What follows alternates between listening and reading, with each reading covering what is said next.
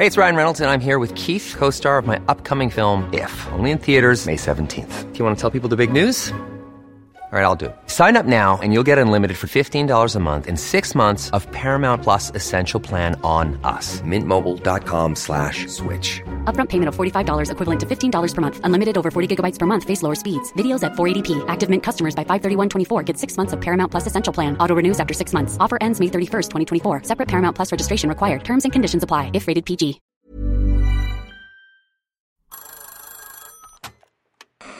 Hola. Hola. Hola. Hola, hola. ¿Estás ahí? ¿Quieres saber lo que está pasando en tu país y en el mundo en pocos minutos? Te lo cuento. Te lo cuento. Hoy es martes 27 de junio de 2023 y estas son las principales noticias del día. Te lo cuento. En los Juegos del Hambre, llegó el turno de la Alianza Va por México de anunciar cómo escogerán a su propia corcholata ganadora. Tras varias semanas de regalarle todo el escenario a Morena, finalmente la alianza opositora compuesta por el PRI, PAN y el PRD tomó el micrófono. Lo hicieron en un evento este lunes para chismear cómo será su método para elegir a la o el candidato para las elecciones presidenciales de 2024. ¿Y cómo va a estar el show? El ejercicio tendrá tres etapas y todo arrancará el 4 de julio. Número 1. La primera fase consiste en que todos y todas las interesadas deberán registrarse ante una oficina de los tres partidos. Para hacerlo deberán presentar el apoyo de ciudadanos y militantes a través de una plataforma. Estos apoyos serán en forma de firmas. Aunque se ha hablado que los precandidatos necesitan juntar 150 mil firmas, aún no se ha dicho un número oficial. Número 2. La segunda etapa consistirá en que los perfiles seleccionados participen en un primer foro, donde se hablará de la visión que tienen sobre México. Lo harán de forma individual, sin contrastar ideas. Después de esto, se realizarán estudios de opinión pública y el 11 de agosto se hará una encuesta nacional. Tres días después, se seleccionarán a los tres finalistas que hayan salido mejor. Número 3. En la recta final, los finalistas participarán en cinco debates cara a cara, junto con nuevos estudios de opinión pública. Los resultados de esas encuestas los tendremos el domingo 3 de septiembre. Ese mismo día se levantará una elección primaria entre militantes de los partidos. Así, el candidato con mejor promedio de encuesta y elección será seleccionado para competir al tú por tú con la corcholata de López Obrador. Todo lo sabremos el 3 de septiembre, tres días antes que Morena anuncia su candidato. El método no le encantó a algunos aspirantes opositores. Por ejemplo, el senador Germán Martínez, que a través de un video dijo, pero el método que se está construyendo ni es de partidos, ni es plenamente de ciudadanos, ni es una encuesta, ni es una elección abierta a todas y a todos los ciudadanos. Y yo no me voy a echar en manos de cargadas empresariales, de sindicatos con dueño o de padroneros partidistas. Algo similar pasó con el gobernador de Yucatán, Mauricio Vila, que se echó para atrás porque no quería renunciar anticipadamente a su cargo. El que no se aguantó las ganas de opinar de este proceso fue el propio López Obrador. El jefe es Claudio X, hijo.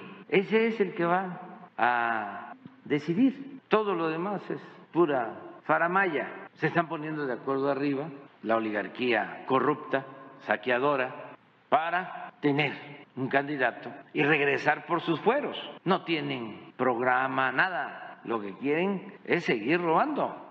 De hecho, lo dijo tan convencido que mencionó. Unos días más hasta les puedo decir por adelantado quién va a ser el candidato de ellos. En dos o tres días les digo. Y estoy seguro que no me voy a equivocar. ¿Qué más hay? Sorpresitas llegaron tras la primera vuelta presidencial en Guatemala. El domingo Guatemala tuvo sus elecciones presidenciales. La neta es que los conteos salieron lentísimo y no tuvimos claridad de los ganadores hasta cerca de las 3 de la mañana de este lunes. Pero ahora sí, con más del 97% de las actas contadas, te podemos contar que Sandra Torres ganó la primera vuelta. La ex primera dama del país quedó en la cabeza con 15.69% de los votos. y en segundo lugar? La gran sorpresa la dio Bernardo Areva. Aunque no figuraba ni de cerca en las encuestas, se coló a la segunda vuelta al alcanzar el 11.8% de las preferencias. Tras enterarse de la chorprechita, el tío Bernie, como se le conoce, dijo que el electorado estaba harto y cansado de un sistema político que ha sido cooptado por estos grupos de siempre y lo que estaba buscando era una alternativa decente y creíble. ¿Y él quién es? Fue vicecanciller durante el gobierno de Ramiro de León Carpio en los noventas. Se autodenomina socialdemócrata, defensor de la propiedad privada y de la justicia social. Ha sido supercrítico de las élites corruptas guatemaltecas y cree que Venezuela, Cuba y Nicaragua son dictaduras. Él y Sandra se verán las caras el 20 de agosto para un segundo round. Eso sí, ninguno de los dos fue el gran ganador, pues el voto nulo llegó al 17.3%, más de lo que consiguieron ambos candidatos. Las que tienes que saber. Luego de que Yevgeny Prigozhin frenara su avance a Moscú, el líder del grupo Wagner reapareció públicamente.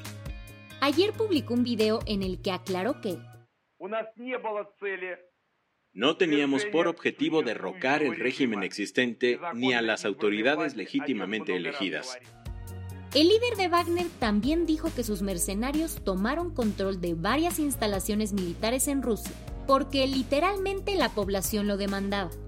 Prigozhin también habló sobre el retiro de sus tropas. Nos dimos la vuelta para no derramar la sangre de los soldados rusos. Unas horas después de este video reapareció Putin. Visiblemente enojado, el presidente de Rusia le dijo a los mercenarios del grupo Wagner que quien quiera puede dejar las armas y regresar con su familia, huir a Bielorrusia o de plano unirse al ejército ruso. Pierre Gasly y Esteban Ocon tienen nuevo patrón y viene desde Hollywood.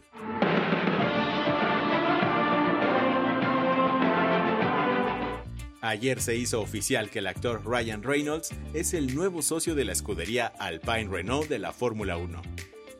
El actor se unió a la firma Private Equity, Redbeard Capital Partners y al fondo de inversión Otro Capital. Juntos le meterán más de 200 millones de euros para comprar el 24% del equipo de Fórmula 1. La del vaso medio lleno. La bióloga Patricia Garrosa propuso hacer una radiografía general de Brasil para intentar salvar al árbol que bautizó al país. Hablamos del árbol rojizo Pau Brasil, que hace 500 años fue víctima de una deforestación masiva por parte de los exploradores portugueses, al percatarse de su valioso uso como tinte. Actualmente la tala ilegal sigue siendo un problema, pues con la popularidad de la música lo comenzaron a utilizar para fabricar instrumentos de viento. La bióloga prevé finalizar su estudio en 2025, lo que ayudará a que las autoridades tracen nuevas políticas públicas para salvar la especie. Con esto cerramos las noticias más importantes del día. Yo soy Andrea Mijares. Y yo soy Baltasar Tercero. Gracias por acompañarnos hoy en Te lo Cuento. Nos escuchamos mañana con tu nuevo shot de noticias. Chao.